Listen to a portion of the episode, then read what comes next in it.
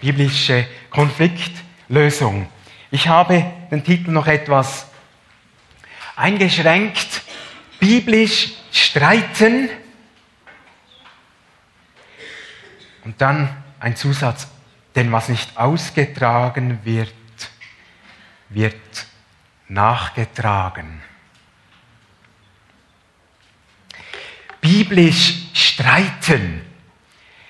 Wenn wir jetzt so den Laser in unsere Emotionalitäten hineinhalten könnten oder den Röntgenapparat, wäre das wahrscheinlich sehr verschieden, was das auslöst. Biblisch streiten. Sind das Gegensätze? Lebt man entweder biblisch oder man streitet? Oder streiten Gläubige auch? Vor allem reden wir doch jetzt ein, fast ein halbes Jahr über Versöhnung, versöhnt, um zu versöhnen, unser Leitwort. Und Christus, von dem heißt es, er ist der Friedefürst. Paulus schreibt schwarz auf weiß im Römerbrief, so viel an euch liegt, haltet mit allen Menschen Frieden. Und Salomo warnte in den Sprüchen, besser auf dem Dach in einer Ecke wohnen, als mit einer zänkischen, streitsüchtigen Frau in einem gemeinsamen Haus. Ist sehr wohl sicher so. Erlaubt die Bibel streiten? Legen wir uns das. Erlaubt die Bibel streiten?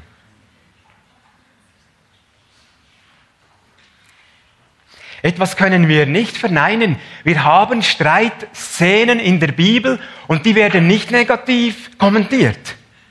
Sie sind zumindest einfach mal beschrieben. Große Vorbilder Bilder stritten. Apostel, Apostelkonzil, Barnabas und Paulus stritten. Und sogar, hat nicht sogar Jesus sich gestritten?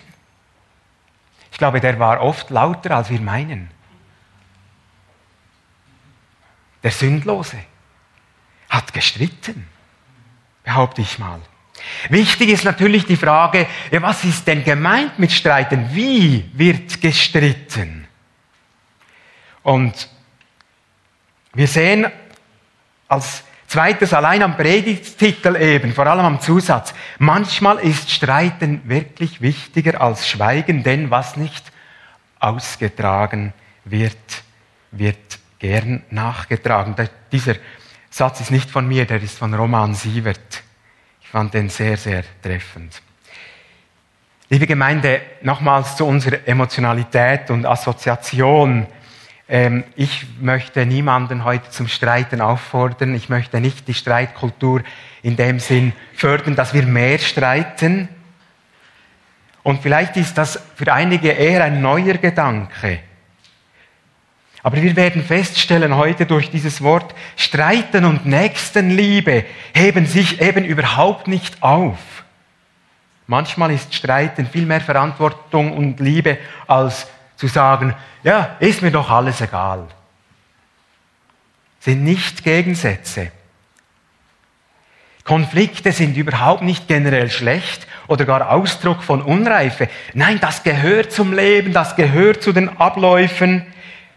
Überall, wo Menschen zusammen sind, auch eben zum Leben als Gläubige, entscheidend ist wirklich, wie gestritten wird.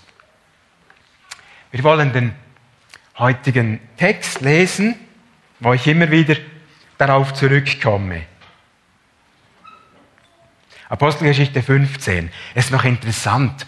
In Apostelgeschichte 15 wird gerade zweimal gestritten. Zuerst das Apostelkonzil und dann diese Szene. Nach einiger Zeit sagte Paulus zu Barnabas, lass uns wieder aufbrechen und die Geschwister in all den Städten besuchen, in denen wir die Botschaft des Herrn verkündet haben. Wir müssen doch sehen, wie es ihnen geht. Barnabas war damit einverstanden. Nur wollte er auch Johannes mitnehmen, mit dem Beinamen Markus. Doch Paulus hielt es nicht für angebracht, jemand mitzunehmen, der sie auf ihrer vorherigen Reise in Pamphylien im Stich gelassen hatte, statt mit ihnen weiterzuziehen und den Auftrag zu erfüllen, den Gott ihnen gegeben hatte. Darüber kam es zu einer so heftigen Auseinandersetzung, dass sich die beiden trennten. Barnabas nahm Markus mit sich und bestieg ein Schiff, das nach Zypern fuhr. Paulus seinerseits wählte sich Silas zum Begleiter und nachdem ihn die Christen von Antiochia dem Herrn und seiner Gnade anvertraut hatten, machte er sich auf die Reise. Er zog durch Syrien und Silizien und überall stärkte er die Gemeinde, die Gemeinden im Glauben. Wir wollen mal bisschen anschauen, weshalb haben sie gestritten und es lohnt sich hierfür die Vorgeschichte wirklich etwas anzuschauen. Ich nehme mir dazu ein bisschen Zeit, aber ihr werdet dann merken, warum. Da haben nicht irgendwelche zwei nämlich gestritten. Schon mal so viel. Nicht irgendjemand hat da gestritten. Barnabas zuerst. Obwohl Barnabas viel weniger erwähnt wird in der Bibel als Paulus, kann man wirklich sagen, ohne Barnabas kein Paulus. Wie das? Barnabas war ein Jude, ein Levit aus Zypern und es wird beschrieben, da kommt er zum ersten Mal vor, in Apostelgeschichte 4, auch er hat von seinem Ertrag oder Feldern verkauft und dann das Geld in die erste Gemeinde nach Jerusalem gebracht. Wenn ich später als Paulus, dieser schnaubende, christenverfolgende Mann, da diese, diese Lichtbegegnung hatte mit, mit Christus und umkehrte, da wollte sich Paulus sofort ja den Aposteln auch in Jerusalem anschließen und da mitmixen und mitmachen. Und alle, alle dort haben ihn sehr höflich abgewimmelt. Noch interessant, das zu lesen. Sie haben nicht gerade gesagt, du bist ein Verräter, aber man merkt, es, es wollte niemand etwas mit ihm zu tun haben. Außer Barnabas. Barnabas heißt Sohn des Trostes, der jüdische Name. Der hat sich des Paulus angenommen und er hat versucht, ihn zu den Aposteln dort einzuführen. Es gelang nicht so gut und äh, vielleicht wissen das Bibelleser, Paulus verschwand dann wieder etwa für 13 Jahre einfach in der Versenkung in Tarsus, in seiner Heimatstadt, hat dort wahrscheinlich als Zeltmacher einfach gearbeitet, man vernimmt nichts mehr, 13 Jahre ungefähr lang. Und als das Evangelium dann auch im viel nördlichen von Jerusalem, zuerst in Samaria und dann auch nördlicher, etwa 500 Meter nördlich, ist Antiochia, eine damalige Weltstadt, eine sehr wichtige Stadt. Auch dort kamen Leute zum Glauben und Jerusalemer Apostel haben das gehört und gedacht, geht das mit rechten Dingen zu? Können auch Heiden und Antiochier Christen werden? Haben sie gedacht, wir schicken jemanden und der soll da schauen und beobachten und prüfen. Und wen schickten sie? Barnabas. Es heißt in Apostelgeschichte 11 von ihm, er hatte einen edlen Charakter, war mit dem Heiligen Geist erfüllt und hatte einen festen Glauben. Und durch seinen Dienst stieg die Zahl, ich zitiere weiter, stieg die Zahl derer, die an den Herrn glaubten, ständig an. Der hatte einen Riesendienst, dieser Barnabas. Auch einen evangelistischen Dienst neben seinem Hirten. Und dann im Folgevers heißt es, schließlich reiste Barnabas nach Tarsus, um Paulus aufzusuchen. Und als er ihn gefunden hatte, nahm er ihn mit nach Antiochia. Barnabas war der Entdecker, er war der, der Förderer, der, der Scout, würde man vielleicht im Sport sagen, der Scout, der Schuhlöffel, habe ich mir gedacht. Er hat mit dem Schuhlöffel den Paulus nach oben gebracht. Der, der Anfang von Paulus war einfach sehr schwierig mit dieser Verfolgung im, im vorherigen Teil seines Lebens. Das hat Barnabas ermöglicht.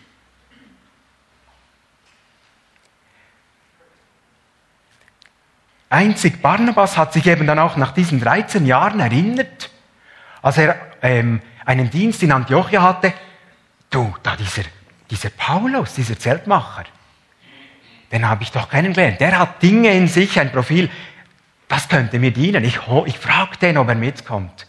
Und dann hat er ihn geholt dort. Wir sehen das hier. Ich habe euch das ein bisschen dargestellt. Ihr seht da, ihr seht da rechts äh, Mittelmeer, ganz unten Jerusalem. Dann seht ihr mal die Distanz Jerusalem und oben am Mittelmeer äh, ist Antiochia, diese große Stadt. Etwa eben diese 500 Kilometer. Und Tarsus, gerade etwas nordwestlich von Antiochia. Dort ist also dort hatte Barnabas den Paulus geholt.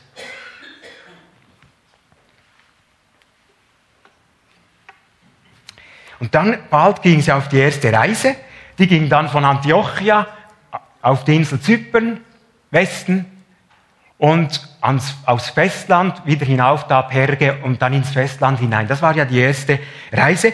Und da, auch da haben sie dann, äh, da waren sie ja zusammen, Barnabas und Paulus. Paulus hatte einen Förderer. Auch ein Paulus brauchte einen Förderer. Liebe Gemeinde, hattet ihr auch Förderer oder habt ihr auch Förderer? Und seid ihr Förderer? Fördert ihr? Es beginnt schon bei den eigenen Kindern. Fördern wir die? Nebst dem, was wir sowieso tun sollten. Fördern wir die auch ins Reich, ins Reich Gottes hinein. Etwas Wunderschönes. Geben wir zweite Chancen. Barnabas gab Paulus eine zweite Chance. Das erste da mit den Aposteln hat nicht geklappt. Vielleicht war er immer noch zu eckig, zu gäch. Also, dieser Barnabas war ein ausgezeichneter, lange vor Paulus bekannter, äußerst geschätzter Glaubensmann, der dem Paulus die Chance gab. Barnabas war eigentlich der Historymaker, der Geschichtsschreiber. Er hat Weltgeschichte gemacht, indem er eben Schuhlöffel von Paulus war.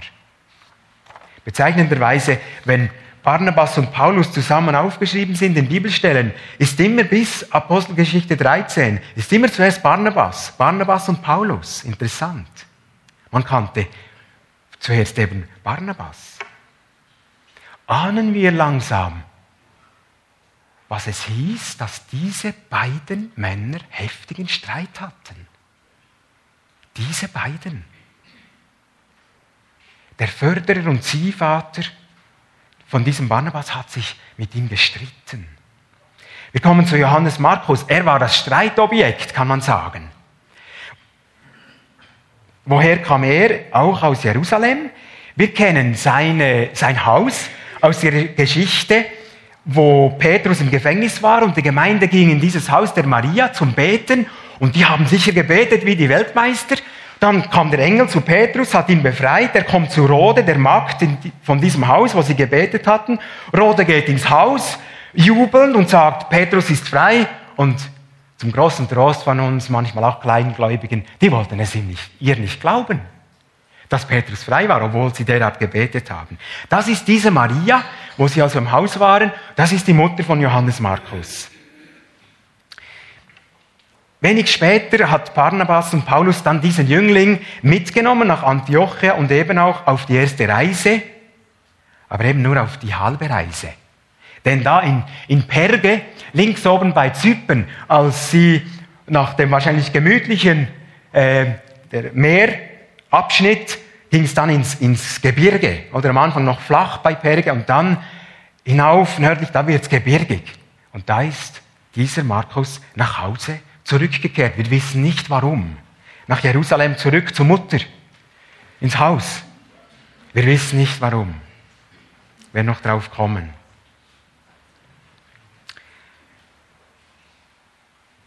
Und Barnabas wollte nun für die zweite Reise Markus wieder mitnehmen.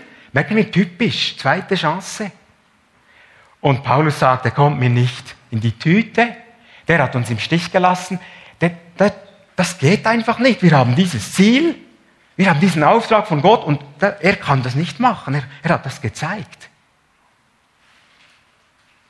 Es heißt, es war ein heftiger Streit. Andere übersetzen eine Erbitterung. Oder Bruns, Hans Bruns übersetzt eine scharfe Auseinandersetzung. Es war wirklich, das hat bewegt und gebebt wahrscheinlich. Also ich weiß, ich weiß nicht, ob ich mich mit Paulus hätte streiten wollen. Hier der zielorientierte Paulus und auf der anderen Seite der beziehungsorientierte Barnabas, der ähnlich eigentlich ja wie damals vor Jahren dem Paulus eine zweite Chance geben wollte, jetzt auch Markus wieder einschleusen wollte.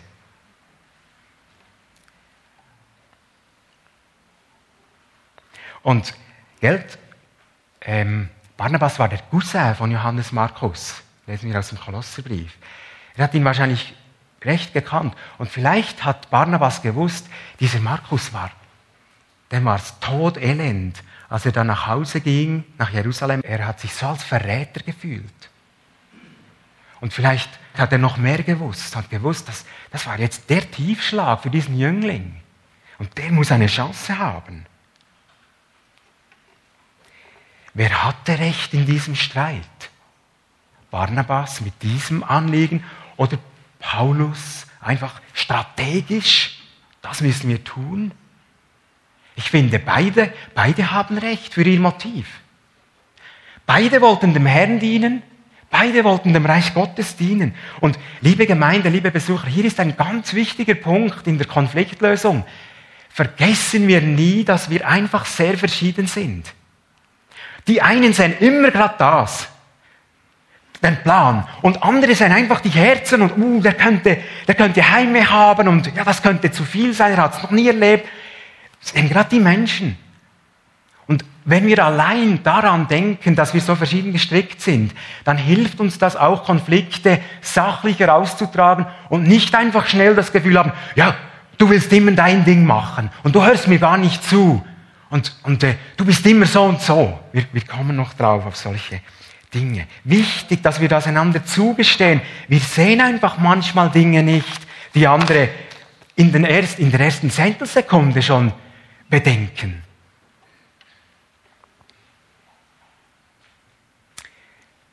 Aber es war so, Paulus und Barnabas stritten hier heftig. Verständlicherweise, ehrlicherweise und ich meine nötigerweise. Was nicht ausgetragen wird, wird nachgetragen. Was heißt biblisch streiten? Wir sind ja schon ein bisschen hineingerutscht und wir merken, ja, es gehört dazu auch zum, zur Nachfolge Jesu. Es ist sogar wichtig, dass man profiliert streiten lernt, fair streiten lernt. Aber was heißt es? Schauen wir wieder in die Geschichte. Barnabas und Paulus ließen sich überhaupt schon mal auf den Konflikt ein, nahmen die Auseinandersetzung ehrlich auf. Keine Beschönigung, keine Vermäntelung, keine falschen Mogenglätten, da Friedenslieb, ein falscher Friedenslieb. Dann als weiteres, sie kämpften bis zu einer Lösung. Vielleicht ging das über Tage. Sie kämpften bis zur Lösung. Blieben nicht irgendwo stecken und wir wissen, wenn man stecken bleibt, 100 Missverständnisse, Faust im Sack, dicker Hals, die Chance ist viel größer. Sie kamen zur Lösung, wir trennen uns und bilden zwei Teams. Ich möchte uns jetzt noch ein paar weitere Punkte, die uns helfen, fair zu streiten. Die sind jetzt nicht direkt aus dieser Geschichte herauszulesen, sonst würde man das idealisieren, aber es kann sehr wohl das eine oder andere drin gesteckt haben. Und diese Punkte, die könnt ihr jetzt, die können wir auf jede Konfliktsituation, jede Konstellation und äh, Konfliktpartner übertragen, ob Ehe oder in, in Freundschaften, wo, wo gestritten wird. Das ist manchmal gar nicht schlecht, wenn vor dem Heiraten, wenn man sich auch schon mal ein bisschen streitet und übt, dass man das fair macht. Äh, Streit am Arbeitsplatz, Streit in der Gemeinde, in Teams und so, das könnt ihr überall dort anwenden. Einmal das, Kraftausdrücke sind sehr kränkend. Ein Kraftausdruck, da hast du schon mal die Torte mitten ins Gesicht. Also hier zum Beispiel, wenn wir es übertragen, wenn Paulus dem Barnabas gesagt hätte, du bist einfach ein Riesenweichei. Das wäre so was gewesen. Du mit deinem Cousin, einfach ein Weichei. Oder Ich-Botschaften sind einfach ja, hilfreicher als Du-Botschaften. Vielleicht hat Barnabas gesagt, du, für mich ist das einfach so. Ich mache mir, ich mache mir Sorgen um diesen Jüngling. Dann Verallgemeinerungen unterlassen. Hätte, Paulus, äh, hätte Barnabas gesagt, Paulus, du bist einfach immer so hart. Du gehst, Paulus, du gehst oft über Leichen. Weißt du das? Eine Verallgemeinerung. Denn es ging jetzt um diese Frage. Oder blinde Fleck, Flecken einander aufdecken. Vielleicht hat Barnabas gesagt, Paulus, erinnerst du dich bei der ersten Reise? Johannes Markus war, war tagelang seekrank, war ihm hundsmies. Und dann kam wieder nach Perge und er war so erschöpft. Und er, er, war, er war einfach am Ende. Vielleicht war es sehr gut, dass er nach Hause ging und ehrlich war und das sagte. Blinde Flecken aufdecken. Dann etwas, das Mut braucht. Gefühle formulieren. Da macht man sich verletzlich im Streit. Aber das kann Eis brechen. Vielleicht hat Barnabas zu Paulus gesagt, Paulus, bitte, jetzt lass mich mal sprechen. Ich komme mir so, ich, ja, ich, ich komme mir so daneben vor. Ich, ich, ich fühle mich so in die Ecke gedrängt. Darf ich mal, darf ich auch zwei Minuten sprechen jetzt? Es ist schwierig für mich, ich bin das nicht gewohnt. Gefühle formulieren. Oder einfach sagen, du, mir macht es Angst. Mir macht es einfach Angst, diese Situation. Ich, ich, da bin ich noch zu wenig reif. Aber es ist einfach so im Moment. Dann aktuell bleiben und nicht Altes oder anderes, das gar nicht dazugehört, hineinnehmen. Auch da hätte es vielleicht Stories gegeben, die Barnabas und Paulus voneinander gewusst hätten. Die haben sich vielleicht schon mehr geärgert übereinander. Ist gut möglich. Die waren ja nahe zusammen.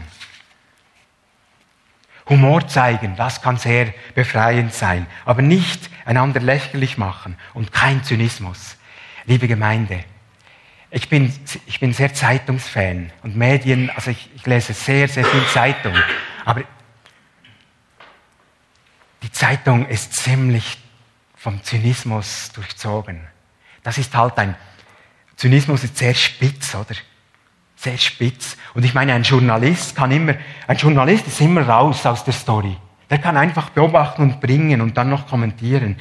Zynismus ist so was Kränkendes.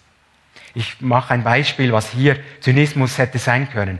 Wenn Paulus gesagt hätte, du Barnabas, nimm doch noch deine Mutter und deine steinalte Großmutter mit, wenn du unbedingt Markus dabei haben willst. Das wäre Zynismus. Entwaffnend, entwürdigend. Da bist du platt, was willst du da sagen? Wenn du denkst, der, der traut mir das zu, der, für ihn bin ich ein Weichei und jetzt, jetzt kommt noch der Spruch. Was willst du da weiter streiten? Bist du erledigt? Ich möchte, dass wir als Gemeinde den Zynismus bekämpfen. Generell, das ist so Gift. So Gift. Dass wir unterscheiden Witze ja, es gibt doch, Humor ist so wichtig, finde ich. Witze und Zynismus. Manchmal, manchmal ist das nahe. Aber dass wir da acht drauf, achten drauf und, und sorgfältig sind. Das Letzte, eben vielleicht einen neuen Termin setzen, für den Streit fortzusetzen, statt eben Faust im Sack. Und wir sehen, wenn wir das so vor uns haben, diese, diese Dinge, ich habe die zum Teil ja gekannt, auch als, aus, vielleicht aus Coaching-Seminaren oder aus psychologischen Seminaren. Äh, dann, dann, hat das, dann hat das nichts mehr zu tun mit dem, das Gegenteil von Nächstenliebe. Und dann ist das sogar nahe bei der Bergpredigt von Jesus, wo er sagt, selig sind die Sanftmütigen, selig sind die, die lauteren Herzen sind, selig sind die Friedensstifter sogar. Manchmal kommt etwas zum Frieden, zu einem tiefen Frieden, weil man gestritten hat, den Konflikt gelöst hat. Ich fasse jetzt dieses Bild zusammen vom fairen Streiten. Jetzt muss ich jemanden haben. Martin, komm kurz nach vorne. Nicht ein Boxkampf, ein Fechtkampf oder ein Routenkampf. Du hast diesen. Jetzt schaut schon mal, was fair ist, wenn wir uns streiten. Die sind ziemlich gleich lang. Hm? So. Und jetzt, wir haben es nicht geübt, es ist keine Show. Ich will euch, will euch nur etwas demonstrieren. Wenn wir jetzt an diesem Fechtkampf sind, und manchmal sollte man vielleicht auch körperlich einfach streiten, wenn man innerlich Streit hat, und dann ist manchmal schon gelöst, oder? Also, wir haben nicht Streit, aber ich meine, jetzt dieser Fechtkampf, und jetzt, was ich wir haben Regeln, gleich lange Spieße und so weiter. Was ich nicht machen darf, ist das. So, fertig. So, weiterfahren, Martin. Das darf ich nicht. Es reicht. Und dazu helfen diese, diese Streitregeln, dass das nicht geschieht. Denn ich habe das gesehen, wenn ich jetzt weitergefahren hätte, ist sowas von unfair. Du hättest sicher gar nicht, ja gut, doch, du bist ein Kämpfer, du hättest weitergemacht, oder? gut. Ich möchte noch auf ein weiteres, auch sehr wichtiges hinweisen. Achtung, nicht Dritte einbeziehen und Gerüchte verbreiten. Wir wissen nicht haargenau, wie Barnabas und Paulus diesen Kampfplatz verlassen haben. Ich könnte mir vorstellen, dass die Hautfarbe von Paulus röter war als die von Barnabas. Einfach von seinem Wesen. Aber vielleicht war es ja auch gerade umgekehrt. Vielleicht ist Barnabas derart erschrocken. Und jetzt, ich glaube, vielen können das nachvollziehen, jetzt kam die entscheidende Phase. Nach diesem Streit. Die meisterten die beiden offensichtlich vorbildlich. Wir lesen nichts mehr in der Apostelgeschichte von Schwächung und Negativem und, und dass die abeinander waren und so. Und liebe Gemeinde, welch ein Segen, wenn man den Nachgang nach einem Konflikt sauber lebt. Das, das meine ich damit, sauber lebt. Ich meine, nochmals zu diesem Streit. Sie fanden ja eigentlich keine Lösung. Sie einig, konnten sich nicht einigen, wann man was mitnehmen oder nicht. Keine Lösung war bei ihnen die Lösung, trennen. Hätten sie sich da gütlich äh, gefunden in einer Art, dann würde uns das weniger auffallen, dass nichts steht. Aber sie haben sich nicht gefunden. Haben sich getrennt, aber es steht nichts Negatives nachher.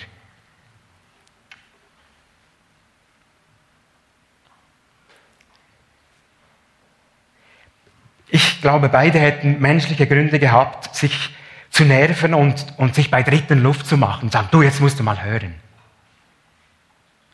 Kennt ihr das? Da ist man in einem Konflikt.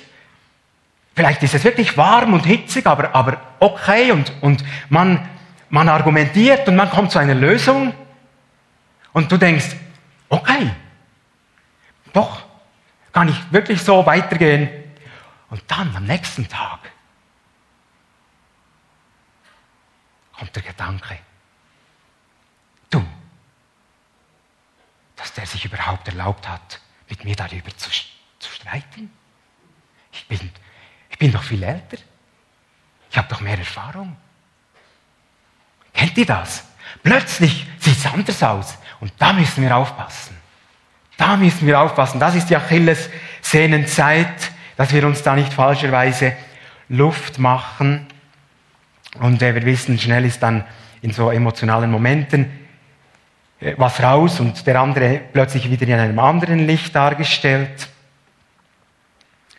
Und ähm, es kann schon sein, dass man manchmal nicht zur Ruhe kommt.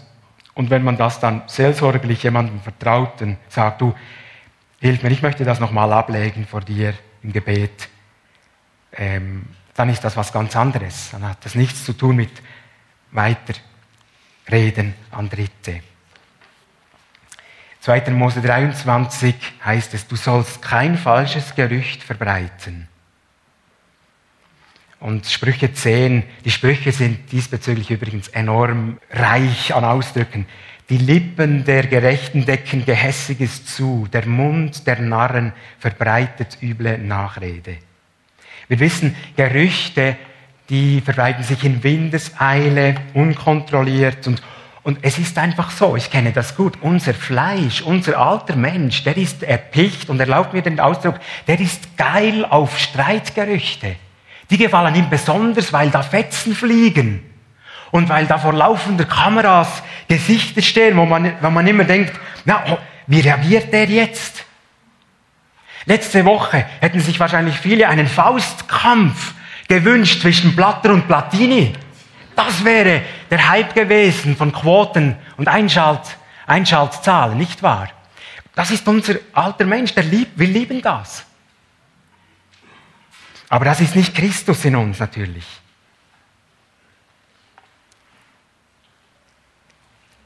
Ich habe so gedacht, Wir haben ja den Heiligen Geist, der hilft uns hier. Der, da leuchten auch die roten Lampen. Die Frage ist manchmal, ob wir sie, ob wir sie abwürgen oder wahrnehmen. Aber es wäre doch schön, es würde uns richtig gehend ekeln vor Tratschen und vor Gerüchten verbreiten. Und ich, manchmal, wenn man, wenn man starke Zeiten hat mit dem Herrn, ich weiß, dann, dann ekelt einem das wirklich. Man will das nicht. Wir merken einmal mehr, je mehr Christus in uns, desto gerader unsere Zunge, unser Leben. Paulus und Barnabas haben das gelebt.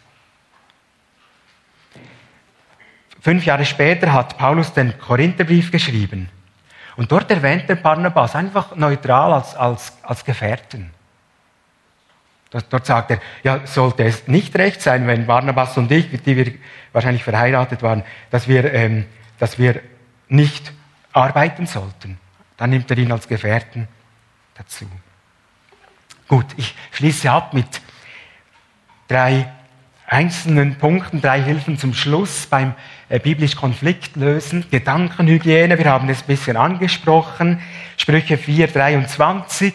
Mehr als alles, was man sonst bewahrt, behüte dein Herz, denn daraus entspringt, entspringt die Quelle des Lebens. Alle drei, Johannes, Markus, Barnabas, Paulus, alle hätten ganz sicher Gründe gehabt, zu sagen, das war nicht ganz in Ordnung. Ich möchte nur Barnabas herausgreifen. Einfach nochmals, dass wir das Format sehen dieses Streits. Barnabas hätte sich das ganze Leben abgesägt fühlen können von Paulus, so nach dem Motto, ich habe Leben und Ruf riskiert damals, kurz nach Paulus Bekehrung, und habe Paulus vom Nobody zum Star-Apostel heraufgehievt. Und jetzt geht der getrennte Weg. Er sagt, ich gehe mit Silas und du kannst ja mit Johannes gehen. Hm. Bei allem Schlichten nicht so einfach. Und man hört nachher fast, fast nichts mehr von Barnabas. Außer in den Briefen nichts mehr, soviel ich weiß. Und Paulus, Paulus wurde geleitet, habe ich plötzlich entdeckt. Es heißt am Schluss, Vers 40, Paulus wurde geleitet von, von der Gemeinde in Antiochia und der Gnade Gottes anbefohlen mit Silas. Von Barnabas und Johannes Markus steht nichts davon. Musst du, musst auch schlucken und sagen, wir gehen trotzdem ins Werk des Herrn. Und das nicht interpretieren.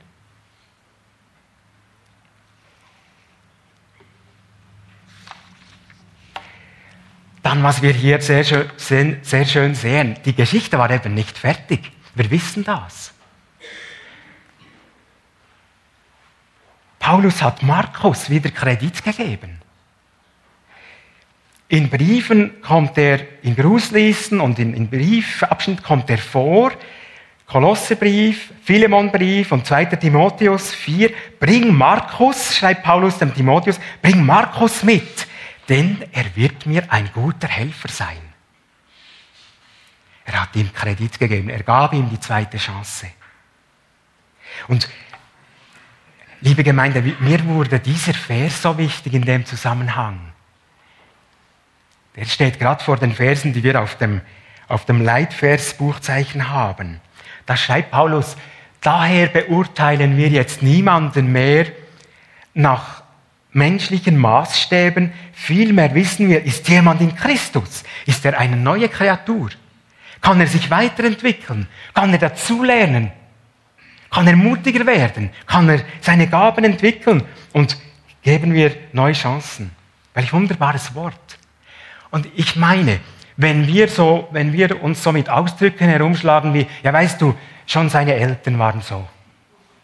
Und weißt du, Meyers und Müllers, die sind halt so.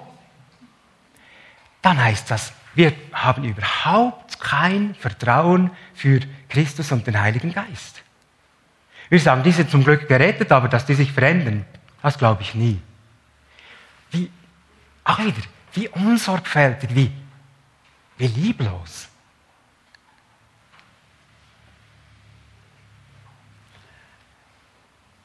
Jemanden neu beurteilen, neue Chancen geben. Und das Letzte,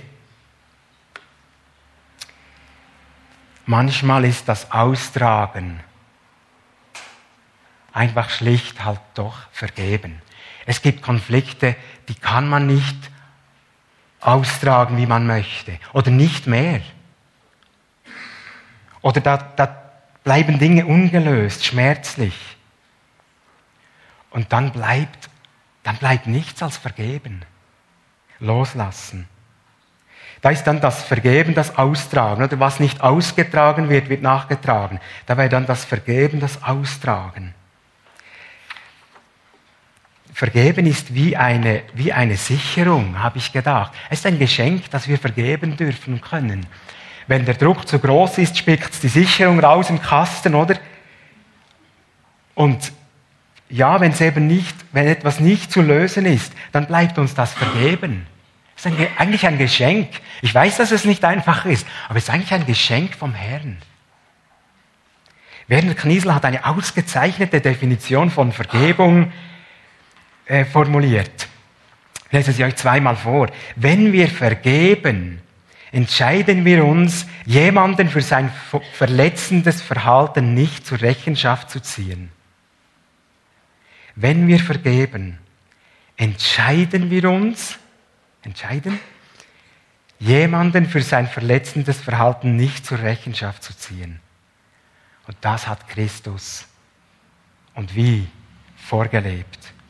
Das hat er vorgelebt. Hier, wir sehen es. Sein Preis war Blut und Tod. Und hält er uns die Schuld jemals vor? Hast du schon mal in der Stille, wenn du auf Gott gehört hast oder versucht zu hören, hast du schon mal das Wort empfangen? Du damals, es war einfach schon frech von dir damals. Weißt du es noch? Es wäre nicht Gottes Geist. Nein. Die Bibel sagt, wer diese Retterhand ergreift, und hier das Kreuz, wer das glaubt und ergreift, dessen Schuldschein ist getilgt und versenkt auf nimmer wieder mehr. Das ist unser Muster, wo wir lernen dürfen, was wir gleich tun dürfen. Abendmahl ist jedes Mal eine große Herausforderung, die uns fragt, ist es in Ordnung bei dir? Bist du versöhnt? Ich glaube, heute passt wiederum gut. Ich fasse zusammen. Und ich, ich habe das mal eine Zusammenfassung gemacht, weil ich es wichtig finde, dass wir wirklich biblisch streiten können und auch bereit sind, ohne natürlich Streit zu suchen. Das ist ein anderes Ding. Streiten und Nächstenliebe sind keine Gegensätze. Manchmal im Gegenteil. Manchmal ist Ausweichen liebloser fair, mit biblischer Ausrichtung streiten, mit gleichen Ellen, nicht beim zweiten Satz den anderen platt machen. Achtung, jetzt kommt der große Verstärker der Negative, nicht an Dritte weitergehen, nicht Gerüchte verbreiten. Dann, besonders nach einem Streit, diese Phase, das Herz bewahren. Das Herz, die Gedanken bewahren und eben einander nicht nach menschlichem einordnen. Du bist halt so, sondern neue Chance geben. Und am Schluss bleibt, und das könnte man als Rahmen um das Ganze nehmen, vergeben. Einfach vergeben. Vergebt einander, wie auch Christus uns vergeben hat.